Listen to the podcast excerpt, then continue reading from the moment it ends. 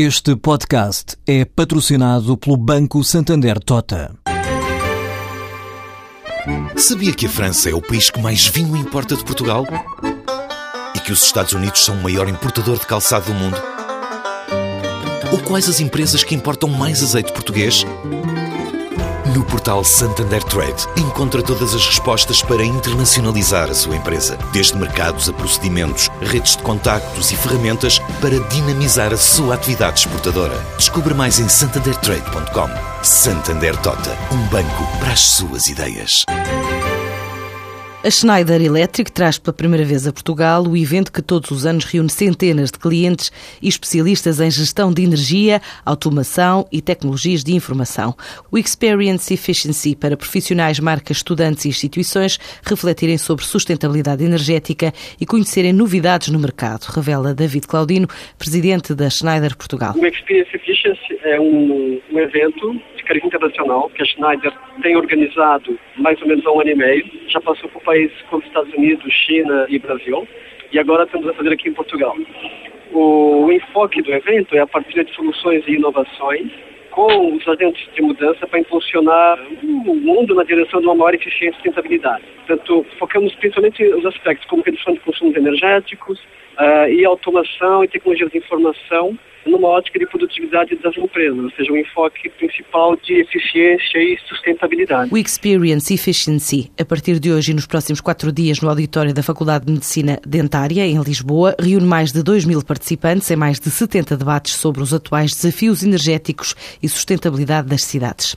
Portugal está interessado em fazer uma ligação aérea direta com a China para atrair mais turistas e é uma hipótese em estudo. Assim revelou o Ministro da Economia, Pires de Lima, após o encontro com 15 empresários chineses chineses durante a visita oficial do presidente ao país. Nesta reunião esteve também o líder da China Western Airlines, uma das três maiores companhias aéreas do país. Foi considerado pelas duas partes, investidores chineses, autoridades portuguesas, o facto de uh, aumentarmos e intensificarmos a relação turística entre os dois países. Para isso pode vir a ser eh, um ponto muito importante no futuro o estabelecimento de uma ligação aérea direta entre a China, Pequim, Xangai e uh, Portugal, nomeadamente uh, Lisboa. Uh, é uma aposta que nós gostaríamos de estudar mais em detalhe e que pode contribuir para um crescimento assinalável das já significativas relações turísticas e de chineses a Portugal. Quase 100 milhões de chineses viajam para fora da China continental. França e Alemanha são dois dos destinos mais procurados,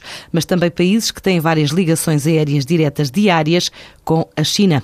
O saldo da balança comercial entre os dois países traduziu-se em 650 milhões de euros em 2013. Este ano registra-se um crescimento na ordem dos 50% e a China é já o décimo cliente de Portugal, estimando-se que contribua com cerca de mil mil milhões de euros para as exportações no final deste ano.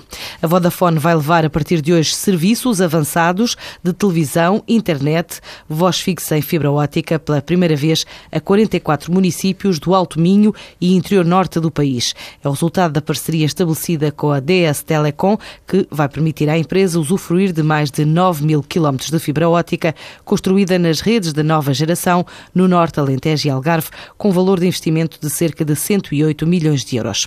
O Banco Santander, no topo da atualidade, vai fechar um máximo de 20 agências durante 2014.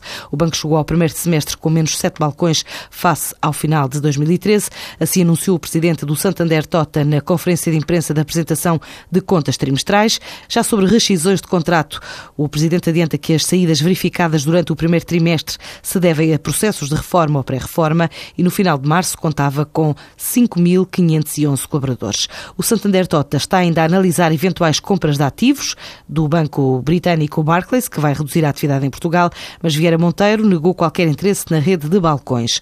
O Santander registrou um resultado líquido de 42,1 milhões de euros entre janeiro e março, quadriplicando o lucro face ao primeiro trimestre do ano passado. Anunciou ainda um investimento de 25 milhões de euros no alargamento do edifício de serviços centrais em Lisboa.